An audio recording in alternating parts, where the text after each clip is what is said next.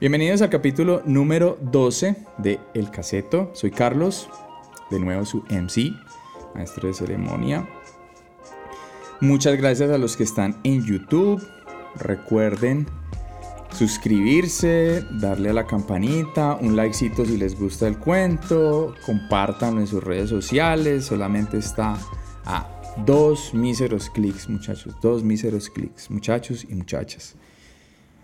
Recuerden también al que le gusta el cuento, pueden compartírselo, de pronto al que no, para que también cambie opinión o vea cosas diferentes, ¿cierto?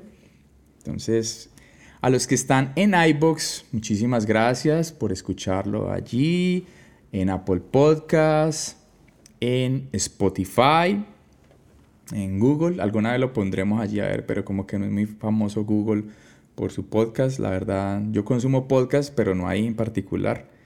Generalmente en Spotify. Es como la plataforma más, más popular en este sentido.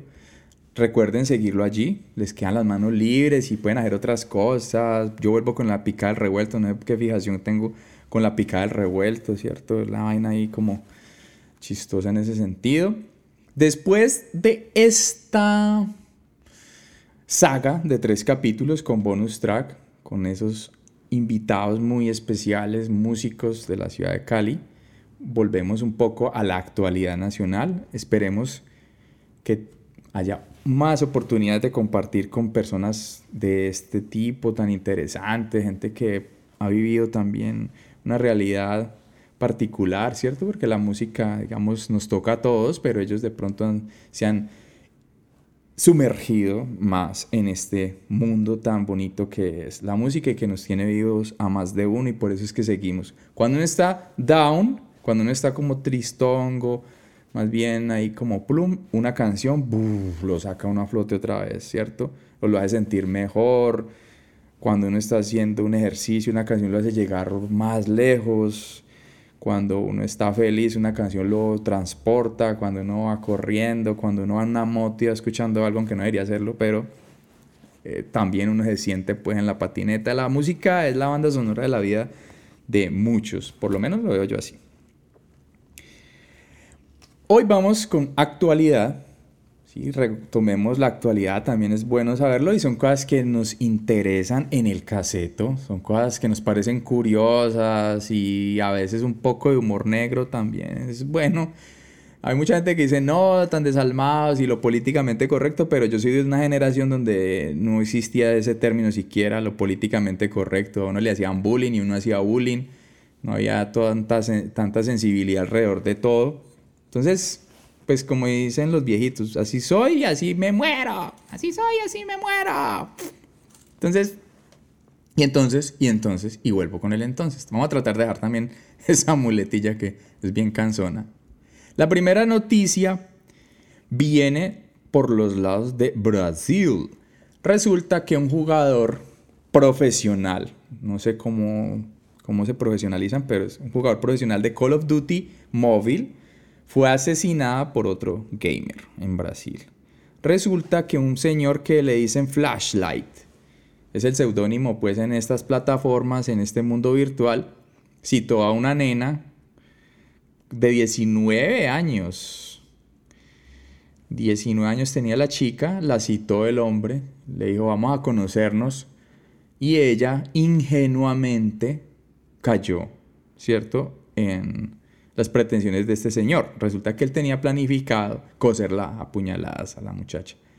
Y pues hacer video, no sé si existen videos, deben estar ya en la deep web, uno no sabe, pero parece que el tipo ya había amenazado con esto. La cosa es, pues no es chistoso, pero uno sí lo pone a pensar mucho y no estoy diciendo que eh, ya tenga que ver en eso porque eso es reprochable desde todo punto de vista, ¿cierto? Eso no tiene sentido, es una locura, es la locura en que ha caído la gente, pero ya digamos que este man está loco. No podemos decir que ese man está bien. la chica de pronto le daba madera en Call of Duty al tipo. La chica seguro la tenía al rojo al equipo, la vieja era muy buena. Y el tipo empezó a sentir pues como esa frustración y decir, hombre, y es muy jodido uno conocer a una persona en la que yo me he enfrentado en un juego virtual porque los juegos generan esa rabia. Hay gente que destripa. Yo alguna vez dañé un, videojuego, a, lo dañé a martillazos por la frustración que sentí al perder. Entonces yo lo descargué contra la máquina. no lo descargué contra otro, contra la máquina. Pues uno tiene esos límites, ¿no? Si alguien me gana, yo me emberraco y me encachorro y yo soy mal perdedor. La verdad reconozco eso. Pero hay gente que no lo ve tan, tan bien, hay gente que no es tan, tan buena perdedora este tipo parece ser que es de esos. Entonces es un juego donde uno le está dando madera al otro y el otro le da madera a uno y uno mantiene con esa frustración. La verdad es muy inseguro ir a conocer a alguien eh, que, que, yo no tengo ni idea quién es y que le he cascado en un juego que genera tantas pasiones y tantas vainas y llama un juego tan violento, ¿cierto? Y entonces yo quedar conocerme con él, o sea, eso es una cosa que no hace sino gente muy inocente y gente que cree que la vida es, es así, que la vida es color de rosa. Y están jugando un juego virtual que genera todo ese tipo de violencia, entonces no tiene sentido. Los videojuegos no tienen la culpa, el tipo ya estaba así. Resulta que el man la mató a los 30 minutos, por ahí está Tommy llamando. Tommy es mi perro, óiganlo por ahí. Espero pues que no les molesten los latidos de los perros de vez en cuando en un podcast. 30 minutos después de haberla matado, el hombre se entregó a la policía y algo que él remarcó, entre comillas, porque eso como que es lo que dijo, entre comillas, cito, mi cordura está completamente en forma, dijo Flashlight, ¿cierto? Alves Costa se llama el señor. Entonces, pues ahí es lo que lo pone uno a pensar y a decir, Dios mío bendito, los que creen en Dios. O sea, el Señor cree que la cordura de él está completamente en forma después de haber matado a alguien a puñaladas. por un videojuego, por lo que sea, yo no sé, pero el tipo dice que él está bien, está completamente de acuerdo, pero simplemente quería hacer esto. O sea, eso es lo que el tipo, esa es la razón que él da. Así de sencillo. ¿no? Entonces el hombre yo creo que por ahí sí tiene sus rasgos psicopáticos, porque esa es la primer, yo creo que ese es el primer síntoma de que uno es un psicópata, el decir que uno está completamente cuerdo después de haber matado a alguien a puñaladas. Yo creo que el tipo está bien, bien loquillo. Pero bueno, eh, para que queda como, como cuestión o como pregunta, si ustedes se conocerían con alguien con que juegan videojuegos en línea y si estos juegos son así, ustedes se conocerían. La cosa es como delicada. Y les dejo la pregunta a alguien que quiera decir, sí, yo lo haría, yo me presto, yo soy capaz de ir a conocer a alguien con el, al que yo le casco en un videojuego en línea y conocerme así de, sin saber quién es la persona, conocerla físicamente, simplemente por un, por un apodo que se ponen en, en línea. Entonces, queda esa cuestión. Pasando a notas un poco más amenas, Motorhead lanzará, Motorhead es una banda de heavy, trash, speed, los que sepan el género exacto, para mí es speed metal, pero eso tiene como revuelto entre trash, por allá tiene hasta punk, hardcore, una banda legendaria de rock o heavy metal. Va a lanzar unos cigarrillos de marihuana. ¿Llegarán a Colombia? No lo sé pero es un gane-gane para los que son metaleros y marihuaneros, ¿cierto? Teniendo en cuenta que la marihuana o el ser marihuanero, eh, bueno, no lo llamemos así, es que el marihuanero está como, como mandado a recoger y siempre se ha visto como peyorativamente. Entonces, la persona que es fumadora de cannabis, es que yo creo que ya ni debería haber esa distinción. Debería ser como fumadora de cigarrillos de cannabis, porque marihuana es como el apodo peyorativo y el, apodo satan, que satanizó esta, esta, esta planta, porque es cannabis activa, entonces el fumador de cannabis como el fumador de tabaco. Es un gane-gane para los que les gusta Motorhead o el heavy metal o el thrash metal o el metal en general y esta super banda, pues imagínense, por todo lado va a ser una locura. ¿Que van a llegar a Colombia? No sabemos. Aquí creo que ya hay estas tiendas, no recuerdo cómo se llaman, las tiendas de venta de artículos para el consumo de cannabis. Venden pipas, venden estas cosas. No recuerdo. Alguien que sepa que sepa cómo se llaman estas tiendas, es que no me acuerdo. Bueno, me voy a divagando en esto. ¿Listo? Otra noticia relacionada ah, con el metal y de pronto nos trae como a esta realidad. Mucha gente cree que afuera, en otras partes, se ven cosas raras como con respecto a la, a la libertad de expresión. De pronto allá no reaccionan tan fuerte, ni tan brutal, ni tan salvajemente como acá en Colombia a la libertad de expresión, porque aquí definitivamente a la gente la borran. Pero sí se ven cosas locas. Entonces, el cantante de Behemoth, una banda de black metal, Nergal, fue oficiado por un juzgado en Polonia por blasfemia. O sea, por una foto el tipo se tomó o no se sabe, es que esa es otra, no se sabe si es el zapato del man, si es una foto, si es una pintura de la Virgen. El caso es que parece un cuadro estropeado en el piso y el man le pone el zapato encima y pues ese es el arte del man, ¿cierto? ¿Cuántas veces en, en películas no hemos visto que, que hacen como una especie de sacrilegios alrededor de las imágenes y entonces van a meter a los directores, a los guionistas, a los productores a la cárcel o los van a, a, cierto, los van a declarar convictos, se les van a poner multas o los van a, cierto, por, por este tipo de cosas, eso es arte, cierto, y meten esas vainas allí y a la gente que quiere las ve y los que no quieren no las ven. Listo, entonces es, es muy chistoso. El caso es que el tipo le toca como que es pagar una multa, ir a un juzgado y pues parece ser que es una multa hasta el momento, no es una vaina, una vaina pecuniaria, como dicen por acá, pecuniaria. Y si no, pues imaginen que vaya a la cárcel este señor, como lo que está pasando con un, un rapero que también puso ahí como una cuestión en, en la mesa, un rapero barcelonés, creo que así es el gentilicio de la gente, valga la redundancia, de Barcelona, barcelonés, me parece. Si estoy equivocado, por favor, corríjame allí en los comentarios y ahí vamos aprendiendo. Y al hombre lo metieron a la cárcel y eso se han armado unas revueltas en Barcelona por cuenta de esto. Y el tipo simplemente estaba utilizando pues eso, la libertad de expresión, entonces lo mínimo. Entonces Anergal, que es el vocalista de Behemoth, una banda de black metal, que el black metal pues es la estética, el arte, toda la cosmogonía, digámoslo así, gira alrededor de esa vaina contestataria contra la iglesia católica y el cristianismo. Entonces eso es como lo más obvio que va a hacer el tipo. Eso hace parte del arte que el man hace. Ya la cuestión moral y si el man es bueno o mala persona, eso es otro paseo, pero el tipo no está cometiendo ningún ningún mm, delito al hacer esto, ¿cierto? Es una locura. Y pasa en Polonia. Claro que en Polonia han pasado unas vainas, el país es loquísimo, me imagino yo, pues que que han escuchado muchas vainas. Es que empezando por el nombre de la capital. En el idioma de ellos, no en inglés, perdón, en el idioma en polaco no. En inglés es un, nombre, o sea, Warsaw, suena como, uh, remetalero de nombre, o sea, suena bacano, suena Varsovia, ¿no? La capital. Ya el país tiene su, su historia. Entonces, muy loco esto. A los que les gusta el black metal, a mí esa banda en particular me parece muy, muy buena, satánicamente buena.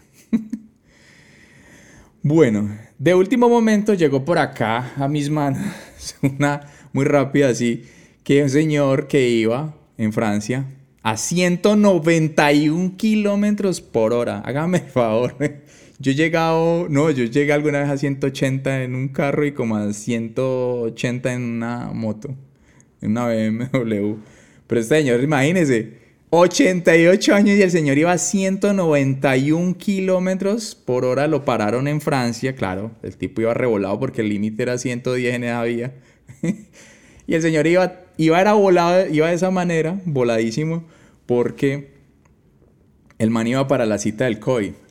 Entonces él dijo, no, la madre. O sea, el man no tenía. O sea, él no, no, le, no le cabía morirse de un accidente de tránsito porque al 101 con 88 años a 191 kilómetros por hora. A ver, esa cuenta ahí es, es fregada porque yo no me imagino uno con 88 años la capacidad de reflejos que tenga. Ya le fallan a uno hasta ahora 88, casi 90. a esa velocidad, si a una persona normal, ¿cierto? Y el tipo iba en un carro pues como con normal, no creo que en un carro, en un supercarro no iría el tipo para decir que tiene todo el control y es un carro que está diseñado para eso, de pronto un carro común y silvestre, puede ser un carro pues bueno, pero no tanto como un Lamborghini o un Ferrari que están hechos para esto y el tipo entonces el man dijo, "No, la madre, yo me tengo yo no me muero de COVID, me puedo morir de un accidente de tránsito y mato un montón de gente, pero de COVID no me muero. Y lo pararon y el tipo dijo, no es que voy para, voy para la cita del COVID y tengo que llegar, ya habrá pasado el otro turno y me quedo sin vacuna y me muero, pues porque es población de alto riesgo. Pero lo chistoso es eso, que el señor es, eh, esa velocidad, tiene 88 años a 191, un duro ese señor. Pues porque a mí me da cutucutu manejar a esa velocidad, es una locura. No, es que 120 ya es, es jodidito, es estresante. Las carreteras se le va cerrando a una hora 191 y con 88 años, pero todo sea por la vacuna del COVID. Entonces, mire, pues, señor le tiene más miedo a, morirse del COVID a que no le apliquen la vacuna que a morirse en un accidente de tránsito. No había salido hace rato de pronto el man, entonces dijo, no, pues si voy a morir, que sea por lo que sea menos por el COVID. Entonces, chistosísimo. Otra noticia ahí como, como bizarra y uno siempre se pone pues, en, el, en el paralelo colombiano. En, en, en Madrid, ¿ves? En, en Málaga, España, están haciendo el primer ensayo de un bus dirigido por nadie, por un robot, por una inteligencia artificial a punta de sensores por todo lado. Eso sí, dijeron, robot o inteligencia artificial o bus inteligente o qué será esto. Ya es un Optimus Prime, no, Optimus Prime era una mula. Bueno, de los Transformers el que sea un bus. Le dijeron al bus Optimus Prime, no sé, le dijeron, no puedes, o sea, puede llevar gente, pero le tenemos que poner un asistente. O sea, la idea de la inteligencia artificial era que asistiera al humano y ya la diferencia. Ahí van empezando a cambiar los roles, ¿no? Ya el bus este, el bicharrejo este, tiene que llevar un asistente, que es un señor que va ahí pendiente de que la máquina esta no se vaya a enloquecer y vaya a matar a toda esta gente. Para 60 pasajeros es el bus. Resulta que es un recorrido como corto, como 7, 8 kilómetros. Lo pusieron a andar ahí solito, pero con la asistencia de un humano responsable. ¿cierto? La vaina es que el día de mañana ese bicharrejo se enloquezca y diga, no, la madre, el que va aquí sentado, nada, que cuento, no me va a manejar y arranco en pura berraca y mato hasta el diablo. Mato hasta el puta, es como dice el cuento. Una señora dice por ahí, ay, sí se ve bastante normal, incluso parece que lo lleva el chofer. bueno, eh, no sé cuál es la, cuál es en última la finalidad de un bus automático, que no tenga el, el, el, el chofer, el, que chofer que va pues con, la, con la chica al lado, abejorreándola ahí, trin, el hombre pues todo con la camisa así abierta, con todo sudoroso, el man así con los pantalones de la mitad de la nalga, ese romanticismo que tenían pues como todos los, los buses, ¿cierto? Cuando uno de pronto iba a parar el bus, entonces uno estaba en la puerta atrás y timbre y timbre y entonces ves que me vas a llevar a la casa de tu madre y toda esa mierda, ¿cierto? Todo eso tan bonito del bus, como esa, esa interrelación, esa interconexión con el bucetero, ¿cierto? Que uno le daba un billete y el berraco quedaba de decirle a uno cuando le daba las vueltas porque el billete era muy gordo, entonces se emberracaba con uno porque no la llevaba sencilla, entonces, y uno se bajaba porque me pasó. Se bajaba y uno se le olvidaba y el maldito bucetero este lo robaba a uno. Entonces toda esa relación bonita, ¿no? Que había entre el, entre el bucetero y el, ¿cierto? Y los compañeros de trabajo, la guerra del centavo, entonces, pues ya estos buses creo que no van a haber guerras del centavo ni nada, porque pues esos buses van a ser automatizados, entonces todos van a tener, que la, la, adrenalina los dos buceteros peleándose por el próximo paradero, y entonces cuando el uno le atravesaba el otro y armaban el, el mierdero pues en la este y se agarraban a crucetas y el video viral y todo eso, esas cosas tan bonitas que puede generar el bucetero en una ciudad. Entonces, no sé, ¿cuál es la necesidad de que un maldito bus se, se maneje solo? No sé, voy a quitarle trabajo a alguien también. Está bien, los robots para algo más necesario, algo más, pero no pendejadas, huevonadas de este sentido. O sea, un bus que lo maneja una persona. Sí, pero imagínate. Entonces, la vaina se choca el bendito bus y a quién le van a echar la culpa. Entonces le echaba la culpa al bucetero. Pero ya no, ¿a quién le va a echar uno la culpa? Entonces, no sé, es una nota chistosa. Pero para allá vamos, ¿cierto? Vamos a ser los asistentes del bus inteligente. Por acá me encontré otra noticia de un personaje muy particular. Resulta que uno ha escuchado hablar de autosecuestros, ¿cierto? Y los autosecuestros en las películas siempre son para llamar la atención. Entonces está el man que quiere llamar la atención de la familia o que la familia o la abuela es supermillonaria y lo quiera usted, es el único nieto que tiene. Entonces usted piensa en cómo autosecuestrarse con sus amigos y que la abuela pague el, pague el rescate y usted termine bebiendo esa plata con los parceros y eso lo ha hecho bastante gente los papás tienen mucha plata y cierto, o hacerse sentir, digamos, la novia, las novias pues que como que ahí, como que no quieren a nadie y le están con uno, entonces uno no siente como que, como esa, esa afinidad y uno dice, eh, me voy a secuestrar, me voy a autosecuestrar a ver si esta, si esta vieja me quiere y, de pronto va a pagar un rescate por mí y me doy cuenta que, que valgo para la persona. Entonces de pronto para mandar una señal a esa novia distante, el hombre dijo, me voy a autosecuestrar, pero resulta que no, póngale pues cuidado a la cosa más loca. El man se autosecuestró, no duró mucho. Miren cómo haría las, las, ganas del tipo, pero no duró mucho. Autosecuestrado porque el hombre llamó y tal. No, estoy por acá, me secuestraron, no sé qué, dos manes en un carro y tal, la vaina y, el cuento. Y el man lo encontraron todo polvado por allá. Eso fue en Gringolandia, que ponen las vainas en Arizona, en el estado de Arizona, en Coolidge, Coolidge, Estados Unidos, 19 añitos del hombre. Pero hágame el favor, ¿cuál fue la razón o qué fue lo que descubrieron los detectives después que pillaron que el man eh, se había... ¿Por qué se había hecho, por se había autosecuestrado? ¿Por qué había armado todo este barullo, todo este, este mierdero? El hombre se autosecuestró para no ir a camellar de día. Entonces, o un día o una semana, no sé, ahí no lo especifican, pero el caso es que el hombre se autosecuestró, armó todo este pedo tan horrible para, para no ir a camellar. O sea, entonces uno piensa, y fue puta, ¿cómo, ¿cómo es el jefe? ¿Cierto? Hay unas, o sea, el jefe tiene, o el trabajo tiene que ser muy, muy, muy HP. Tiene que ser una vaina, pues, no sé, qué tipo de trabajo tiene el man porque para uno meter esa, hacer ese, esa para, montar esa parafernalia de autosecuestrarse es una locura. O sea, si uno, cierto, entonces consigue una cita médica o dice alguna calamidad doméstica, vuelve y mata a la abuela o a otro familiar. Y ahorita por el COVID, pues entonces, no sé, se murió un familiar por Pero hacerse autosecuestrar, o sea, hacerse, no, perdón, autosecuestrarse y apareció así todo polvoriente y el man pues como fingiendo y todo. El caso es que el tipo, imagínate pues como el camellito en que el man tenía, o el tipo definitivamente es muy creativo pues y, entonces inventa lo que sea. El caso es que el man ahí se ganó. Primero se le abren un proceso, no sé si era una multa, lo meten a la cárcel por haber llamado falsamente a las autoridades, por haber alertado falsamente a las autoridades, porque eso ya es jodido ese cuento, entonces es una vaina bien chistosa. Pero entonces yo le tengo yo le tengo el empleo a este man. Yo creo que este empleo, pues yo no lo tengo realmente. Otra, una empresa lo tiene, pero se lo recomiendo al tipo este. ¿Cómo es que se llama el man? Brandon Soules. Brandon, pille pues. Este es lo que usted necesita para no volver a caer en ese problema, no volver a pensar en autosecuestrarse para faltar al camello, porque si usted, este camello, no le gusta, está jodido, Brandon. Si me está escuchando, no creo.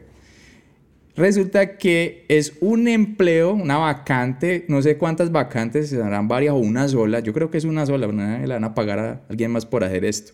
Resulta que una empresa, no sé en dónde, estas notas que usted a veces duda de que sean reales, el caso es que quieren hacer una cuestión ahí como con el sueño para ver los estándares del sueño.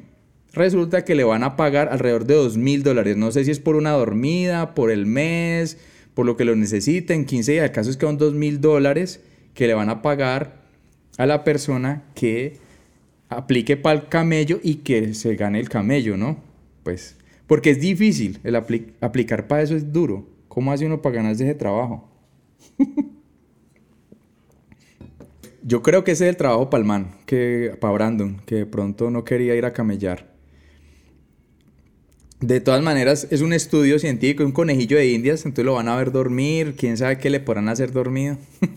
no, pero el caso es que le van a pagar dos mil dólares a una persona para que duerma, ¿cierto? Para que duerma. Recuerdan que yo hace un tiempo hice un podcast sobre lo que va a pasar con las vacunas en Colombia y miremos los primeros síntomas de esto que ya aparecieron en Bogotá los primeros panfletos o publicidades, ¿cierto? Colombia también un panfleto se tiene entendido como publicidad de venta de vacunas. Esta yo no la había esta no la había visualizado. Yo pensé que lo iban a robar, que iban a ver quién sabe qué con qué, pero pues que la iban a vender. es decir, el colombiano es muy recursivo. En Bogotá, en varios postes, ya apareció y dice así, se venden vacunas, contamos con todas las marcas, la típica publicidad colombiana, visítenos para tener el gusto de atenderlo, atendido por su propietario, la misma chachara de siempre. Contamos con todas las marcas, AstraZeneca, oiga pues, Pfizer, o sea, tienen que tener, ya deteniendo la Pfizer, tienen que tener un mega congelador de estos que vale yo no sé cuántos miles de dólares. la Janssen, que deja ver la china, la Sputnik, la rusa, Sinopharm y más. Oiga pues, si, no le, si esas cuatro, estas cinco primeras, AstraZeneca, Pfizer, Janssen, Sputnik y Sinopharm, no les bastan, tienen más. más, no sé, Dios mío, 100% originales. O sea, no hay una duda, no cabe un pelín de duda que sean chiviadas. Cuando le dicen a uno en una publicidad en Colombia 100% original o en cualquier otra parte del mundo, la originalidad es inversamente proporcional al anuncio. Si le dicen 100% quiere decir que no están nada originales. Si a usted le tienen que remarcar eso de que son originales, porque no son originales. 100% originales. Eso lo ve uno en la venta, en la venta de tenis, en las ventas, no sé qué estos son 100% originales, no, son chiviados. Si están diciendo que son 100% originales, son chiviados. Entonces, 100% original, oportunidad de negocio. Oiga pues, oiga pues, oportunidad de negocio, o sea, ya ofrecen ellos negocio, o sea, impulsadores, los que quieran salir pues que con el, será el pingüino de Bonais, pero entonces es el mismo cuento, pero entonces ya tienes como los logos de las marcas y se vende la vacuna COVID y todo y se la aplican pues a usted en la calle, no sé, o en el semáforo en, en Bogotá. No sé si es en otras partes también. Envíos. Envíos a nivel nacional. No. Oiga pues, porque eso lo han dicho en todos los noticieros, que la bendita vacuna esta necesita una refrigeración extremadamente baja, o sea, especial. Eso no lo, esa refrigeración no la produce cualquier, cualquier nevera, cualquier coco por ahí, cualquier neverita de helados, ni nada de eso. Esta gente tiene la que no necesita refrigeración. Y, oiga pues, se la venden con total discreción. ah, este Colombia es una belleza, Colombia es... Y habrá gente que ha caído. Y lo más chistoso es que, voy a poner ahí la imagen, que el panfleto, la foto que toma el, el, portal de noticias, le pone una cinta negra para tapar el número del contacto. O sea, para mantener la confidencialidad y respetar pues a esta gente tan noble que está haciendo esta labor pues como de vender esa vacuna en, de vender esta vacuna falsa. Bueno, perdón, esta vacuna 100% original, las que quieran. No, igual, seguimos con la colombianada. Y, esta, pues, muchos, yo creo, a mí me parece que es un buen jugador, me parece un excelente jugador, ¿cierto? Y, pero lo que dijo sí es como inverosímil. Es, un, jugador de fútbol, aclaro, porque hay jugadores de otra cosa, pero un jugador de fútbol muy bueno de la selección Colombia, dijo algo que es poco creíble, y más cuando el hombre lo cita de esta manera, como lo hemos hecho varias personas, y eso me ha pasado y a todos nos ha pasado. Resulta que el señor James Rodríguez, porque ya pues no hay necesidad de decir el apellido, el James, y sabemos que es nuestro James, el de la selección, me meto ahí, es de nosotros porque la elección es nuestra, dicen. Resulta que el señor por ahí en una entrevista dice que no conoce a Esperanza Gómez. Este es el toque picoso del podcast. Esperanza Gómez, usted sabe que siempre está la referencia a OnlyFans, OnlyFans y Esperanza Gómez en este caso. Resulta que James Rodríguez dice que no conoce a Esperanza Gómez. A él le han dicho, el hombre dice, me han dicho que Esperanza Gómez es una actriz porno, pero no lo sé. bueno, este sí es como la que uno siempre, no, mira que es que es un consejo para un amigo, vos que me puedes, que es que me está saliendo un salpullido, ya sabes dónde. Ve, perdón, a un amigo le está saliendo un salpullido, no sé en dónde, y entonces el hombre me pidió que vos como sos ginecólogo, entonces me hagas, ve, perdón, que vos como sos urólogo, me hagas ahí pues como la consultica, el hombre tiene ahí como una vaina rara, de cierto, y él me pidió el favor, como yo tengo amigos urólogos, entonces, ¿qué me recomendas para este problema? Es la misma vaina. James dice, no, le han contado que Esperanza come una actriz porno, pero él no tiene ni idea, ni idea. No tiene computador, tablet, celular inteligente, no tiene datos, quién sabe. El caso es que no, ni por curiosidad, tipo, pues de sonar tanto a Esperancita, la esperanza de Colombia, ¿no? Entonces es bien chistoso. Ya lo otro sería, pues, que dio mucha bomba, pero es que Ivancho sí tiene, la tienes toda, toda. Pues el tipo semanalmente saca su vaina, tipo semanalmente saca su cuento. El hombre no se puede quedar sin, sin darnos el gusto. La de la semana, podríamos decir, eso se puede catalogar como una especie de sección en Colombia, la de la semana de Iván. O sea, Iván no, Ivancho, perdón, no se puede quedar sin producir algo a la semana. El hombre tiene que tirarse su vaina y pues la más chistosa fue la del jugo. Lo particular de esto es que obviamente todos, todos, todos los youtubers en contra del señor, entonces eh, Pluralidad Z, mm, el señor Vergel, Politi, bueno, la resta semana no, Chico Nuevo, Colombia Elige, Soy Dani. Pues todos sacan a relucir esto, ¿cierto? Y es particularmente chistoso, eso es particularmente chistoso lo que el señor hace con el vaso este y empieza a tinturar pues con ese manchatripas el otro poquito de agua y entonces ya la gente se dispersa y dice, bueno, ¿esto qué man que está haciendo? Y es la locura, porque es como bautizar un... Yo creo que, que básicamente el hombre lo que trata de decir ahí es que si usted tiene un vaso de leche, perdón, tiene una bolsa de leche, supongamos, y esa bolsa de leche la tiene que rendir para 10 en una casa y la porción, digamos, la bolsa de leche trae para cuatro porciones, échele agua échele agua o en su defecto le échele tampico. No, pero el tampico puede ser hasta más caro que la leche. Échele agua a la vaina y entonces así la hace rendir. O échele leche al agua, más bien. Yo creo eso, échele leche al agua.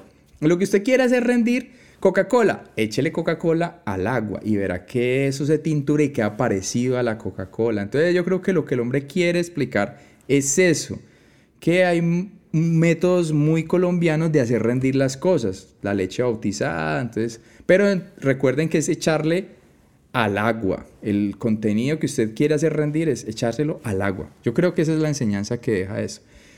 Los titulares de este señor, pues, como es, particularmente chistoso, pero todos caen en lo mismo. Eh, por ejemplo, este señor Vergel, no vas a creer, que no le va a creer uno, por Dios. Y ese es como el, titular. Y miro este solamente que no vas a creer. O sea, sí, es creíble. Es creíble, don Alejo, es creíble eso y muchas cosas más.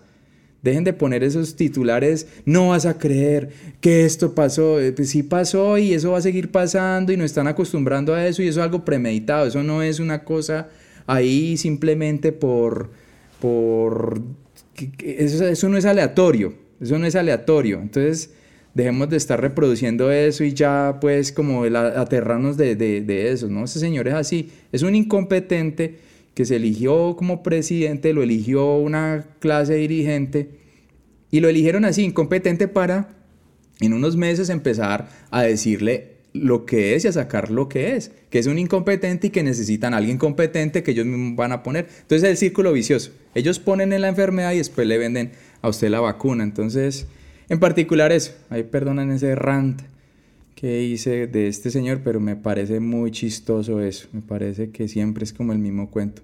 Y parecen eh, eh, cámaras de eco de, de, este partido y este tipo de personajes. No sé, Ivancho es chistoso y ya como por él, pero realmente pues no tiene sentido. Y la última noticia, con esa quiero dejarlos. ¿Cuál, quiero dejar esas preguntas de pronto allí con el super noticio no no no no a mí realmente me como un paro grisales vuelvo y digo me, me da como uy como me, me pone la piel de gallina me, me pongo rosudo la NASA llegó con un aparatejo que se llama el Perseverance. Por ahí hay una colombiana que estuvo en la parte de la ingeniería de este aparato y mandaron un audio de Marte. Resulta pues que ya empiezan a ocurrirse un montón de cosas y también teorías raras. ¿Qué pasará entonces con la Tierra? El día que esta gente diga que Marte es habitable, que pueden crear las condiciones para que Marte sea habitable. ¿En dónde va a quedar la Tierra? ¿Qué le va a pasar a la Tierra? Si así como es, si, si saber que nos podemos ir para otro lado, la estamos tratando como las patas y es la mamá, es prácticamente la madre de, de la humanidad y la estamos tratando como las patas. Imagínense el día que sepamos que igual nos podemos ir para otro lado. Entonces, es fregado, quiero dejar eso. Mandaron un audio, el aparatico este mandó un audio muy interesante. Es como una ráfaga de viento y es una vaina loca. Hay gente que está diciendo que los terraplanistas que no, que eso es en el desierto de no sé dónde, en el desierto de no sé dónde y no sé dónde, pero no en la atmósfera de, de, esa vaina, que no tiene atmósfera. Eso se como, uy, como lavado, uy, no. Es loquísimo eso. El, el cuento y la sensación que a mí me produjo ver esas imágenes y escuchar ese ruido es que no estamos solos. Ya con eso, no porque escuché o vi algo en las imágenes, no. Es simplemente uno saber que hay otro porque uno no tenía como concebido eso. Pronto la luna no tiene tanta particularidad, ¿cierto? Es, es más rara la luna, la luna. Pero este planeta tiene unas condiciones muy similares a las de la Tierra, que por eso los conspiradores, que no han de faltar, los incrédulos pues en la ciencia, dicen que esto es una parte del mundo, entonces imaginen pues lo confundido que puede llegar a estar uno, que este aparatico esté mandando fotos de otro planeta que se parece mucho al nuestro. Entonces ahí es donde uno dice, la madre, si no hay vida en otros planetas, sino que no han llegado por acá a visitarnos, de pronto sí. Eso ya es otra discusión. Entonces quiero dejarlos con esta noticia súper buena, súper bacana, si llegaron hasta este punto, para que comenten qué creen ustedes de la llegada a Marte, qué esperan de la llegada a Marte, si piensan irse para allá, cómo era el pasaje, no sé, cuándo nos a ir. Yo creo que no nos va a tocar a los que estamos viendo o escuchando este podcast o los que lo estamos haciendo. No creo, yo no sé por qué hablo en plural bueno, igual creo que somos muchos.